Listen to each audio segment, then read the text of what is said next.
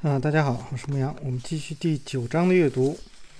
超级买入法则，掌握安全买点的艺术。一定不要在错误的价位和错误的时间买入股票。巴菲特。历史上表现出色的股票都具备一个共同的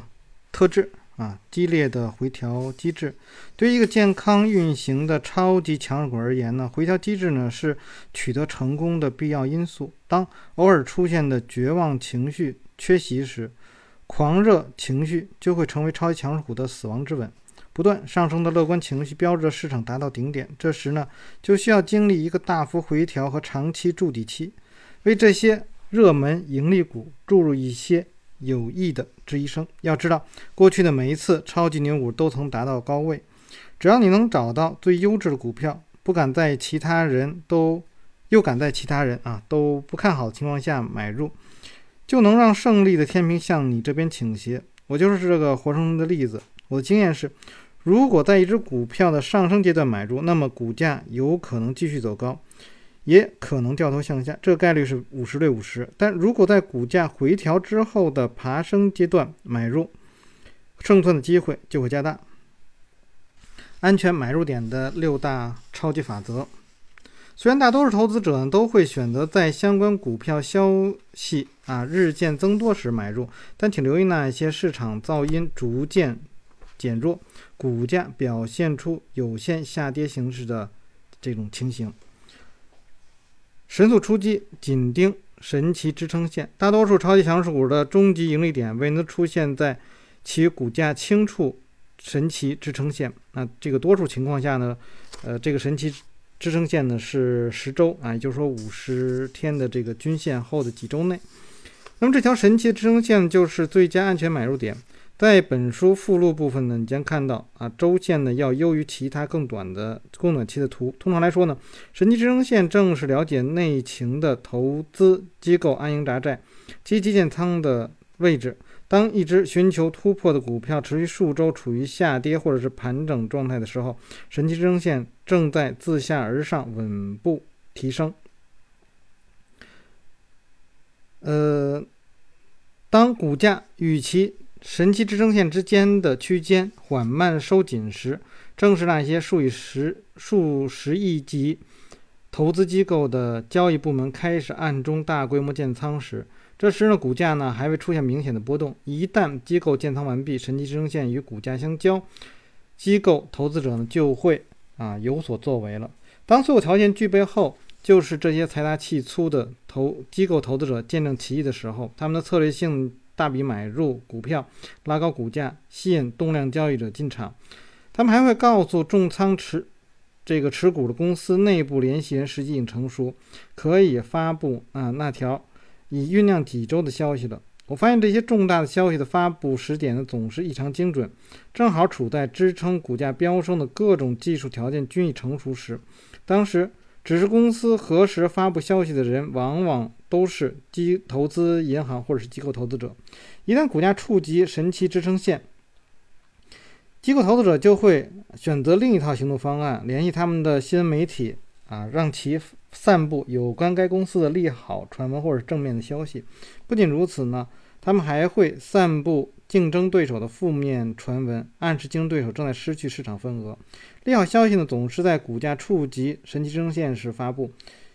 今后你会看到更多类似的情形，相信我，这绝不是巧合。下面呢，以最近的一个热门股 PCYC 为例，你可以看到神奇支撑线呢都不会过时，成交量缩小，股价窄幅震荡的时候买入。那么。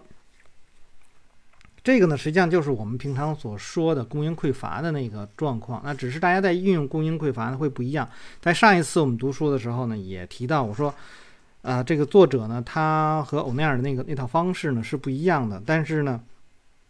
我们还是需要去学习，因为这个，呃，我觉得是不同的对市场的不同的理解，或者说是呃建立起啊自己的一套完善的这个逻辑啊。我觉得都没有错。这个市场当中啊，大家可能会很多的时候，这种方法呀或者什么观点啊，会有相左的时候，但不能认为它是错的而是啊再看你的逻辑是对还是不对啊。你的你逻辑没有冲突，那么就没有问题，你就是你的这个方法就会是有一个这个正期望值。但如果你本身你的逻辑就会有问题的话，就会啊出现比较大的问题啊。那今天我读书的时间是二零二一年的一月十二号啊。今天是这个昨天。应该说昨天了，那么在我的微信里面呢，我是预计今天可能会回落，因为昨天的呃市场的下跌比较大，而且它的一个反弹刚刚到呃一呃五分钟区域的一个一个呃应该怎么说呢，是一个交易区间的下轨，而且呢并没有什么太大的量往上走，所以我认为呢，今天很有可能呢是一个受到压制后。然后开始回落的一个，那这是以利用模式来进行交易了。呃，当然今天的整个市场的上午还还好，那么处在一种就是弱势反弹的这个状况。我觉得啊，呃，即便说今天呃能够上涨，但是我对于这个市场呃短期来讲呢，这个没有什么需求这一块来讲，觉得我的判断还没有错。但是下午的时候，呃，就会出现问题了，因为我们看到了这个一些需求进入，那么整个市场出现了这个比较大的这个上涨，而且尤其像呃一些啊券商啦或者保险啦，就是市值比较大的类的这个股票，呃开始拉升。那的，那么显然啊，这个昨天我判断就有一个和今天的啊这个应该说。预期走势和今天的实际走势是相悖的。那么就这个时候，我的我的微信的留言里面也好啊，这个短信息也好啊，就一一些人就开始跳出来了啊，跳出来！你看，你你这个这个判断错了，怎么怎么怎么样啊？实际上我不知道他们的意图是什么。那么我们只是从一个交易者的角度来说，呃。我们对于市场来讲，我们判断的所谓的正确也好，错误也好，那么呃，都一直是会有存在的。就像我们在做交易的时候，一定会有止损，一定或者说一定会有亏损的这个情况出现。那么这个概率，而且还是会是比较高的一个概率。但是，一天的判断。呃，相悖并不代表什么，包括说，哎呦，可能连续两天、三天、四天都判断错，也没有什么太大的关系啊，因为没有人能够做到这个这种这种预期走势能够跟市场走势完全一致啊，这种应该说是非常非常难做到的这样一点。呃，我们这里说，我说这件事情是什么呢？就是我们在读这本书的时候，我们看到的。作者实际上和我自己的交易的呃思路都会是不一样。我可能更多的就是作者所提到的那类的动量交易者，就是哎，他说哎我已经能够盈利了，然后你们这些动量交易者才进来，然后才开始去做。但是我觉得不影响啊，这个这个相互的不影响，因为什么？我们在很多的时候是看你能不能够控制你的风险，那么。前面我们也提到过，马克·米伦伊他的交易的成功率并不高啊，也就是一半儿的这个情况。但是我们可以看到他的啊风险控制是非常非常低的，大部分的是是在啊这个亏损零到百分之二的这个区域区间里头啊，非常非常多的这个这个亏损是在这儿。然后啊再多一再有一些呢，可能有百分之四五的这个样子。但是它的盈利会有百分之三十四十或者更多的这个情况，我们看到实际上是在百分之十左右。那么一个百分之十对百分之二的这个收益和啊风险来比呢，已经达到了五比一。那么就是说它做出来不是说我们在要去做，然后设定一个那样的目标，那么它实际的成果就是表现出啊它是一个呃。收益风险比超高的一个交易者，那么这样的话，他有百分之五十的正确率，他就已经能够获得非常多的这个收益了。所以在这里面，我们虽然看到有一些呃这个矛盾的啊，或者说这种冲突的这种东西，并不影响两位啊这个这个交易者他们能成为啊非常顶尖的交易者啊。那么这好，我们在这里面看到了这个成交量缩小，股价窄幅波动啊，它写的是 BLT。那么在这种情况下，马克米伦也是使用同样的，那么只是说我们文字上是这样，但是呃落到真实交易当中，大家的这个操作的模式可能会有差异，只是说思路在这一块是完全一样的。好。他说：“这被证明是最安全的低风险指标，在持续数周的筑底末端，超强势股的股价往往会在一个非常窄的呃区间内运行，而且呢，与之前的几周相比，其成交量呢也啊这个相对收缩收窄。经过大幅量价齐升后，好的股票往往进入数周的啊横盘整理，只有在这个成交量巨幅。”这个减少后，投资者才会将其遗忘，而正正是我们所要看的这个描述，也是马克米伦伊他的 VCP 的这个重点的这个这个地方在这儿啊。当股价呢持续盘整，当为下一波呢这个行情积蓄能量的时候，我们可以看到成交量呢呈直线下降。那么最理想的状态是成交量呃是这个峰值的啊百分之三十到百分之五十。从图表可以看出呢，周成交量的柱状线形成了一个所谓的看涨趋势中的下降楔形或下降通道。一旦成交量这个图形突破啊至楔形上方，股价往往会进一步攀升。那么再有一呢，我们之前所读到的啊威克夫方法里面的再吸筹模型，在这里面也能够非常好的把它展现出来。那么也是这样啊，就是。呃，再期所谓再期筹嘛，那么它在这个呃交易区间的末端啊，也是那，它就是表示啊供应不足，然后需求啊只要有一点点就能够把这个市场能够拉起来。实际上，在我们今天所看到的那个呃五分钟走势图啊，大家可以把。前两天的五分钟走势图和今天的五分钟走势图，尤其是实际上主要是昨天的和今天的，你把它放在一起，实际上啊，我当时我认为它是一个派发的模式啊，但是呃，在今天下午的时候，那么就能够意识到它不再是派发，因为首先到上午我还可以认为它依然是一个派，因为什么呢？呃，价格啊虽然拉起啊，它当然这里面我们说它可能会是一个。啊，类似于 Supreme 的这个，但是它这个时间比较短。那么它到了一个阻力位，那么这个阻力位基本上是前面的交易区间的这个中间的这个部分。那么也就是说，下面这一块我是肯定是判断错了啊。但是在这个中间往后，也就是说，大概这个市场啊，这说这个股市上涨二十点到这个七十点，这个五十个点来说。它出现的是放量的上涨，那你就知道能够判断出哦，你前面错了。所以你前面即便说有问题，你的亏损一定不多，或者说你看空的时间段一定不多，而在后面你看到了需求进来，那么就就可以了。那么你呃所要找到那个具体的啊核心点，就是他所说的成交量缩小，股价窄幅震荡。这个震荡不一定是。都是向下的，也可能是啊向上的，但通常来说啊向下的这个比较多一些。好，当股价呢持续一到三周所作为，成交量与前几周相比呢异常清淡之时，就是最安全的低风险买入点。我们也乐于看到股票的周开盘价与周收盘相差无几。面对这样的股票，大多数人都会昏昏欲睡。并放弃守候，转而寻找更加刺激的目标。既然股价由成交量推动，当成交量回升的时候呢，股价通常呢也开始上涨。此外呢，如果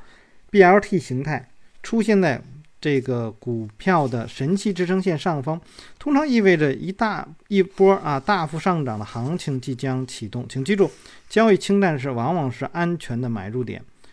呃，图九点二呢是二零一七年几乎人人都买过的一只股票的这个形态。那这里面我们还有一个，就是说，如果啊你用呃这种供应匮乏来搜索股票的话呢，实际上是每天都会很多。就是我们单纯的从价格上来说，不是说，呃，依据这个作者前面的提供提提供的，比如说那五条、十二条什么的，我们不是说就单纯说一个上涨之后，然后进入一个横盘，然后，呃，出现了这个缩量。那么，这样这个缩量，不是特别好用。单纯的用一个公式来把它描述出来，我们只能说，呃，我们可以按照它前面所提到的啊，这个当前的成交量呢，比如说是啊，这个峰值的百分之三十或百分之五十啊，大概用这样的一个方式，你把它搜索出来，这时候可能会非常的多啊，股票数量可能还会很多，可能会有啊几十上百啊，每天都可能会有这样的，但是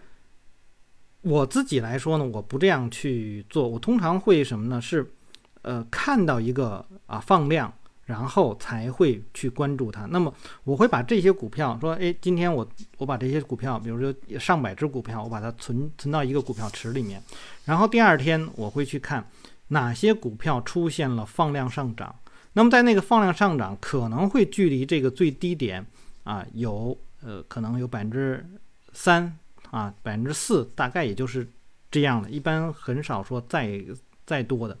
一般出现这种情况的时候，哎，你已经看到是股价已经上涨，然后成交量已经开始放量的时候，你再去买，我觉得也不迟。因为对于一个超级强势股来讲，你这个低位差个百分之四五都不是特别的重要啊。那么，呃，大家不用太太在意说，哎呦，我什么方法我都一定按照这个书上来。你可以有一些解决的方方式。有的时候我们说，哎呀，拿一些股票，然后这个股票数量太多了。啊，这个有的时候懒得看啊，更多的我们希望是在一个小时之内就把这些股票都整理出来。我觉得这一小时整理出来，你可以考虑就是在啊四五十只啊，我觉得大概是是这样一个。那么你可以对这四五十只做一些准备啊。那么描述啊，我们可以去用呃，比如说马克米雷尼的他的这个啊趋势模板，或者说呢那个西奥牛熊里面他所用的第二阶段啊，用这样的。方式把一些股票筛选出来，而这些股票它们没有出现连续的创新高，那么这样的话，你就能够筛选出来，哦，有一些股票是横盘在这儿。那么把这些股票筛选出来之后，你可以眼睛去看啊，哪些股票呃出现的是是缩量的这些东这些，那你把它放到一个股票池里面。我觉得这样就是比较容易在第二天的重点的去观察哪些股票放量，你不用去你你自己去猜，是让市场带给你啊，把你带进去，呃，哪些先有有需求进入的，那你就去做哪类的股票。好，那在股价呢这个上涨的早期买入，我们总希望在股价刚刚突破一个长期底部的时候买入。优质动力股突破底部的这个上涨期通常会持续九到十二个月。如果在股价突破初期介入，就会将会获得丰厚的回报。举例来说，二零零五年在超级强势股 VPHM 啊向三十美元进军的第一个月。那么我以不到四美元价格买入，那如果我再等一个月才进入的话，成本就是十二美元，那么高了百分之三百。因此呢，股票突破阶段的早期介入是至关重要的。在本例中呢，如果股价启动上涨趋势第一个月买入，投资收益将超过百分之八百；而如果啊迟一个月进入的话，那么收益只有百分之一百，两者的这个差异呢是十分明显的。那我们来看，在这张图当中。呃，那么它这个实际上是一个九点三，是一个非常漂亮的这个吸筹模型，然后出现了 GUC 的这个动作，呃，这个我也没有什么可说的，这就是非常标准的一个状况。但是我想说一下前面的那个九点二的那张图啊，九点二那张图呢，我觉得呢更好的位置是它标记的呃。第四个尖尖的那个那个那个位置，它第四个尖的位置，说股价在神奇均线上方连续四周窄幅震荡，成交量呢也明显下降，从呃这个四千多万降至一千五百万左右，这正是双拳出击、大胆买入时。是我觉得是在这一根 K 线的后面啊，会会好一些，或者说呢是在再后面，就是五月那个底，五月初或者四月底的那个地方有一个非常大的。啊，这个阳线啊，在那个位置上可能会更好一些，因为你进驻的时候呢，实际上差不了多少，一个呢是你在二十五元去买入，一个是二十七块五，但是你能够节省的就是四五周的时间啊，就在那样的位置上，这是就是我说的这个位置，实际上就是典型的 VCP 的这个。交易的位置，我觉得那个地方会更好。但是如果那个地方你还能看到，比如说 RS 线创新高啊等等这些模式的话，那么会更好。就是我们不仅仅是要去抓那些啊所谓的超级强势股，还可以呢去抓那些快速启动的超级强势股。就是在什么时候这个时机啊？那么作者那个时间可能他的资金量大，他可能需要更多的一些。呃呃，应该怎么说呢？市场不是很剧剧烈的时候，它很随意的能够去进场那样位置。但是我们可能还想的是，也许在那个时候啊，就是因为我们可能挑一些，就从基本面上来说筛选的一些股票，可能筛的没有人家那么好。你对这个市场专注度没有那么好，那么可能就需要去用一些技术手段啊，然后弥补这个自己的一些问题。嗯，那么我们来看他刚才所提到的这个九点三的这这个来讲，他说，那个初期初期介入还是后期介入？那么从这个这只股票来讲，它所标记那个位当然是一个很好的位置，但是如果说不在它标记的那个位置的话呢，可能就会非常非常的晚啊。那么。有可能会在多少钱能去介入？它是四块钱，下一个能，我觉得能够介入的可能就二十多块钱了。那而且不是说他说的那个，呃，这个这个这个这个十二十二美元，因为十二美元的那个地方，我觉得并不是说一个特别好的地方，因为它的停顿的时间比较短，就是下跌了一呃一周，然后马上就抬起来，因为这个时间比较短。这个我们在之前读。那个像欧内尔信徒那个里面就提到过啊，作者当时那个作者就提到过，说哎呀这个时间有点太短了，所以呢这个价格上去的不是非常的多，然后就开始回落了啊。当时有那样的一个例子，所以呃不同的人对于市场的这种解读不一样，有有冲突的地方，那么看读者我们要怎么样去寻找适合自己的。啊，这个里面也可以跟大家再去多说一些，就是说，可能很多人会觉得，我在读书的时候呢，没有按照这个书上所讲的东西去，去这个这个这个，就说有人说，哎，你不要去解读，这书上就讲的挺好，你为什么要去解读呢？首先啊，还是样，我没想帮助任何人，那么我在这里面所提到的东西呢，就相当于你就相当于听我是自言自语啊，包括有人说。呃，你读书声音小啊，什么之类，你就当我是自言自语，你听到了我在读书的时候的一些思路，那么你听到就听到了。那么如果没有听到呢？没有听到就没有听到，或者你觉得，哎，你的这个思路是错的啊，好，错就错了，错了。你要是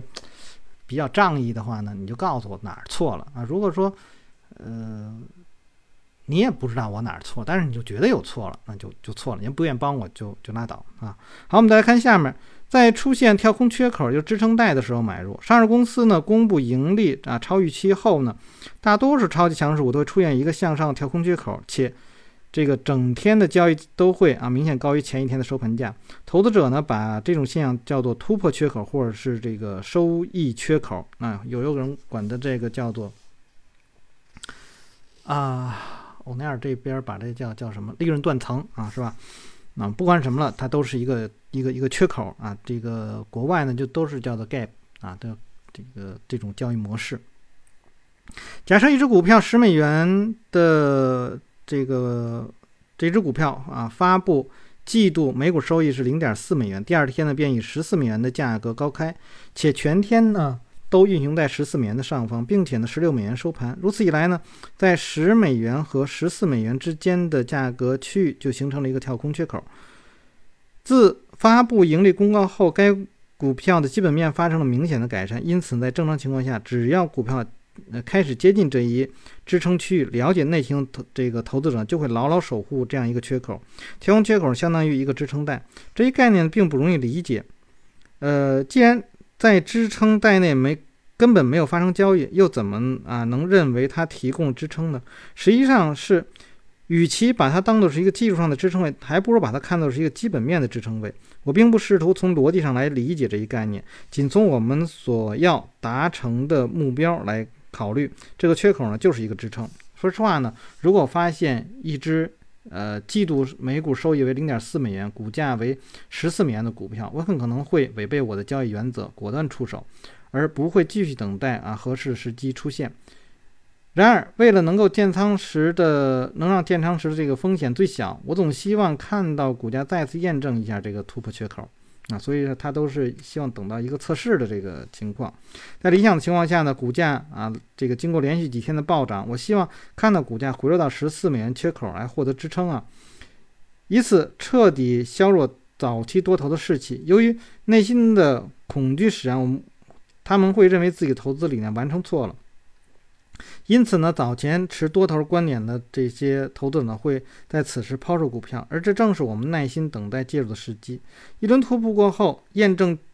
这个缺口支撑力的时机可能会发生在突破结束后的第二天、第五天、第十天或第十五天，谁也说不准。实际上呢，这种情况呢，可能根本就不发生不了啊。那么，或许股价只是继续一路走高。呃，没有出现任何有意义的回调。如果出现这种情况，我们就该放弃，另寻其他的股票的安全买入点。因为往往只有在一只股票突破缺口得到成功验证后，真正的暴涨行情才会到来。图九点四九点五，那么就是二零零五年的 DXPE 这只股票的情况。我们来看九点四，九点四呢，这个也是一个横盘的状况，然后呢。在它的这个右边这一块儿啊，出现了一个巨大的放量的缺口啊。那么之后呢，这只股价实际上就是持续的这个拉升。那我们注意到这一这个里面有一点，就是它未必要回补这个缺口，它只是做了一个测试啊。那么这个测试的情况呢，就是成交量要出现比较大的一个萎缩。那我觉得呢，呃。如果出现这种情况，那么大家还还是刚才所说的，就是回落的时候，你可能觉得我不知道它回落到多少，那么你等了下一次它放量再继续上涨，就是回落你要关注，一放量上涨你就跟进。那么这样的是就是用这样的标准来说呢，你可能更容易快速的去盯到某一只股，而不会说哎我把它放放掉了，或者说哎这样的股票选的太多了，然后我。没有办法去抓，所以你把这个规则可以稍稍的改一下啊。但是这是我自己改的了。好，那么，呃，这是一个。那么之后呢？他说，另一次缺口呢是发生在十四周后啊，这个有点太远了。呃，整个的这个这个这个这个过程来说，时间太长。那么在这个过程当中，实际上你去交易别的股票，可能能。也能赚不少钱啊！这是另外一一一段了，就是还是那句话，我们所所谈论的交易的位置可能会是有一些差异。那比如说它在九点五的这个地方，那么呃比较好的位置，我觉得啊，如果是按照我之前所提到的这些买入的啊方式来的话呢，那么更有可能会在嗯二零零。六年吧，应该是二零零六年的，呃，三月十三、十四、十五啊，那个、那、那个、那个地方有一个放量啊，那么那个是一个我们可以看到是当做是一个杯形啊杯柄的一个突破的这个状况，我觉得那个地方会更好。那么中间一大段时间虽然啊，那么从十十三块钱。到六块钱，这有一个翻倍的这个这波走势，你可能拿不到，但是呢，你拿到了最快速上涨的一段。也就是说，在中间一大段啊，有几个月的时间里面，你可能会在别的股票上可能也能够获得啊同样多的这个一倍的这种这种收益啊。这个所以就是两说，你因为。很多书我们看到都是单一的这个状况，而没有看到当时所有的股票的一个走势情况，所以不能说啊，就是说，哎，我们换一只其他的股票就是错了啊，一一直拿着这样的一只股票就一定是对啊，这个都不一定。所以，呃，我们在去看的时候，有的时候我们在复盘的时候，可能要回到当时的这个市场状况来进行分析。好，那我们就先读到这儿。大家如果喜欢我读书的话，希望订阅、分享、按赞以及关注我的微信公众号“母羊交易”。啊，有什么要聊的，可以在下面留言。我们下次再见。